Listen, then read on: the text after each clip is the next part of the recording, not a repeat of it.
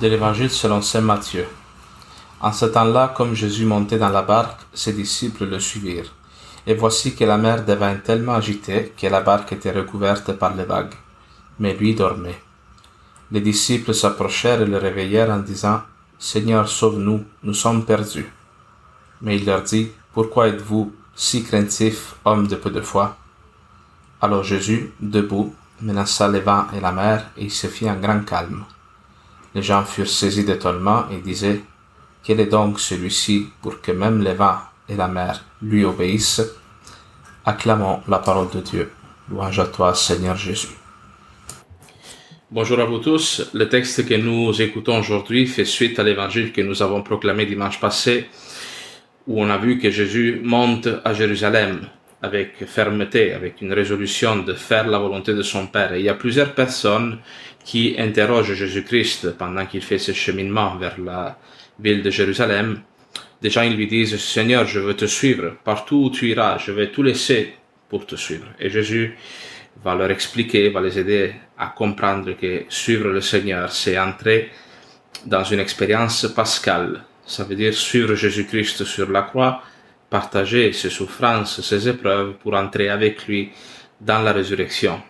Alors Jésus, qui est un pédagogue extraordinaire, est un professeur, un rabbin qui essaie d'instruire ses apôtres, pas seulement par la parole, mais par l'exemple, essaie de faire entrer ses apôtres dans ce mystère pascal en leur faisant vivre sur leur propre peau. Comment il fait cela aujourd'hui? Il euh, Jésus-Christ monte sur la barque et demande aux apôtres de traverser le lac de Tibériade. On l'a déjà dit à plusieurs reprises, le lac de Tibériade est sujet à un phénomène météorologique un peu particulier qui, à n'importe quel moment, de manière imprévue, peut euh, déchaîner des tempêtes très violentes. Alors les apôtres sont là qui se battent pour euh, pas couler, et Jésus-Christ, lui, qu'est-ce qu'il fait? Il dort tranquillement, paisiblement, dans le fond du bateau. Et il y a cette question qui, euh, que les apôtres posent, qui est une question existentielle, que peut-être plusieurs fois nous aussi avons posé à Jésus-Christ, à Dieu dans notre prière, dans des moments d'épreuve. Ils disent, Seigneur, nous périssons. Et même dans l'évangile de Marc, euh, c'est encore plus fort, on dit, Maître, nous sommes perdus, cela ne te fait rien. Face à cette souffrance, face à cette imminence de la mort, les apôtres doutent du fait que Jésus-Christ les aime, que Jésus-Christ s'intéresse, que Jésus-Christ veut préserver leur vie, leur bien. Et Jésus, évidemment, euh, il leur répond, homme de feu de foi, pourquoi doutez-vous? Pourquoi avez-vous douté non? Et il se lève et il va arrêter la tempête. Par sa parole, Jésus-Christ, il exerce une puissance euh, qui, surprend les apôtres, hein, parce, que, parce que personne y a le pouvoir d'arrêter la puissance de la nature. Hein. On va voir, en fait, il y en a eu déjà quelques-uns dans la Bible avant Jésus-Christ, mais les apôtres ils se posent cette question, qui est celui-ci que même le, le vent et la mer lui obéissent? Alors, évidemment, ce texte, il rappelle plusieurs passages de l'Ancien Testament, parce que qui a autorité sur le vent et la mer? Ben, c'est Moïse. Vous vous rappelez que Moïse, pendant la sortie de l'Égypte, au moment donné, le peuple d'Israël se retrouve bloqué par la mer de Roseau, on dit dans la Bible, la mer Rouge, et l'armée de Pharaon à l'arrière. Et sur l'ordre de Dieu, Moïse va acquérir une autorité même sur les puissances de la nature, et il va ouvrir la mer, et le peuple d'Israël va passer à pied sec, et même l'armée de Pharaon va être détruite dans le fond de la mer.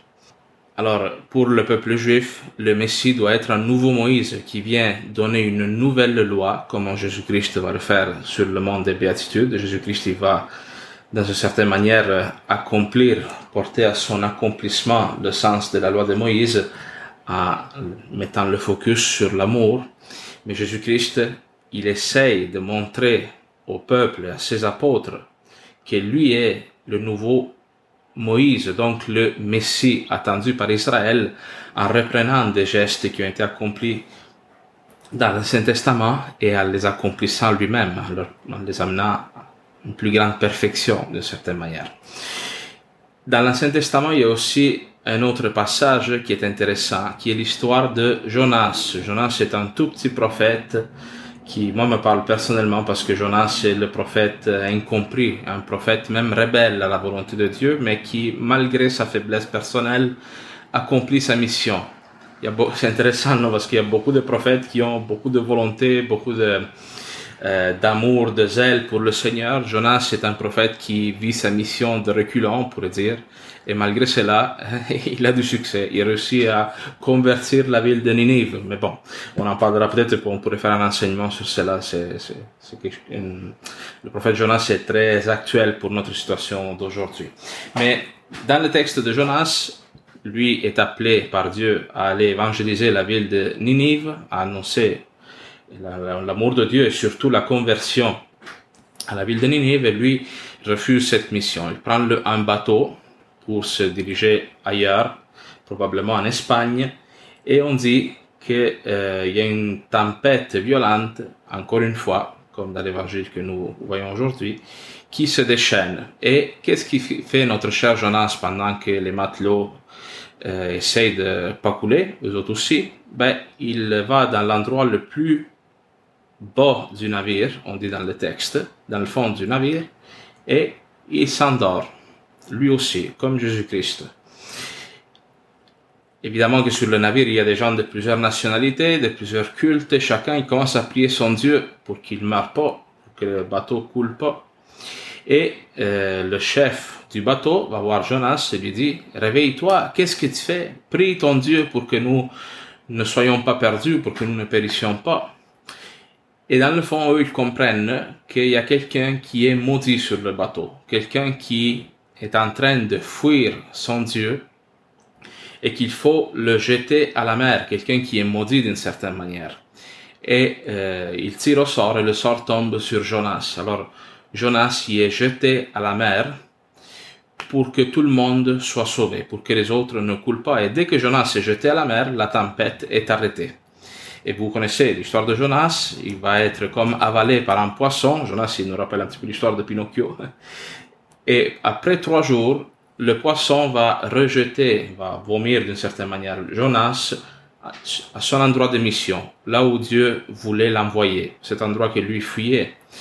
Et Jésus-Christ va parler même de Jonas en, disant que à cette génération, hein, la génération avec laquelle Jésus-Christ parle, ne sera donné d'autre signe que le signe de Jonas. Jonas est une préfiguration de Jésus-Christ lui aussi, parce que Jonas, il euh, est jeté dans la mer, image de la mort pendant trois jours, il reste dans cette mort pendant trois jours comme le Christ entre sa mort et sa résurrection, et après trois jours, il retourne à la vie d'une certaine manière.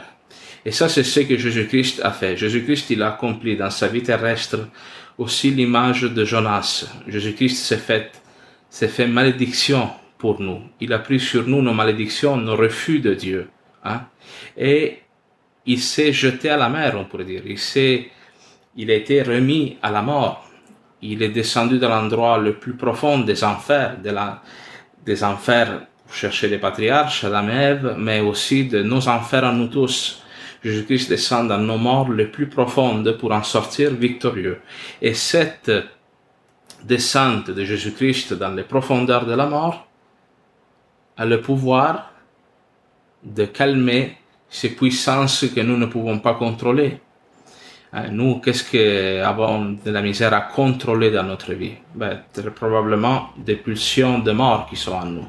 Nous tous, nous sommes, euh, nous vivons un combat spirituel hein, contre la chair aussi. Des fois, il faut l'admettre très humblement qu'il y a des pulsions que nous ne sommes pas capables de contrôler. Notre colère, peut-être pour certains, hein, le péché de la chair, la gourmandise, la sexualité, même des, pensées de jugement, de murmures, de voir toujours l'histoire d'une manière négative. Hein. Peut-être qu'après tant d'années que nous avons passé à nous battre contre ces mauvais penchants, nous voyons que nous n'avons pas le contrôle là-dessus. Et des fois, nous faisons même expérience, on dirait, de voir que la prière ne nous aide pas, que Dieu semble être indifférent à notre cri. Seigneur, aide-moi, aide-moi à, ne plus être comme ça. Des fois, on peut avoir un dégoût profond de nous-mêmes. Hein. Jésus-Christ ne nous répond pas tout de suite, mais à un moment donné, il nous met à l'épreuve. Il te dit, est-ce que tu doutes de mon amour? Est-ce que tu crois que j'ai pouvoir sur ces pulsions que tu ne réussis pas à contrôler, hein, l'homme a peur de tout ce qu'il ne peut pas contrôler, de tout ce qu'il ne connaît pas. Hein. Alors nous, une autre chose que nous ne contrôlons pas, nous ne pouvons pas contrôler, c'est notre avenir. Hein. Veux-tu savoir si tu as la foi? Comment tu regardes ton avenir? Est-ce que tu es inquiet pour ton futur? Pour l'histoire du monde tel qu'il est en train de se dérouler actuellement? Est-ce que tu es inquiet pour l'avenir de tes enfants? Est-ce que tu vis dans la peur? Est-ce que la peur est une image de la mort, est un symptôme d'un manque de foi? Jésus-Christ dit, aie confiance en moi. J'ai pouvoir sur la mort, j'ai pouvoir sur tout ce que tu ne contrôles pas. Hein. Les apôtres, ils vivent vraiment un manque de foi parce que à ce moment-ci, confrontés à la mort, ils, pensent que Jésus-Christ les abandonne, que leur vie, dans le fond, est menée par le néant, que leur vie, c'est du pur hasard, qu'il n'y a rien qui s'inquiète, rien ni personne qui s'inquiète pour eux. Jésus-Christ, lui, autant que lui choisit, il manifeste sa providence, sa miséricorde. Alors qu'est-ce que nous devons faire? Nous devons continuer dans le combat de la vie chrétienne en attendant le Seigneur, en attendant qu'il se manifeste, qu'il nous montre sa résurrection. Alors j'espère que ce texte nous, nous encourage, hein, c'est quelques mots que j'ai dit, à persévérer dans ce combat de la vie chrétienne.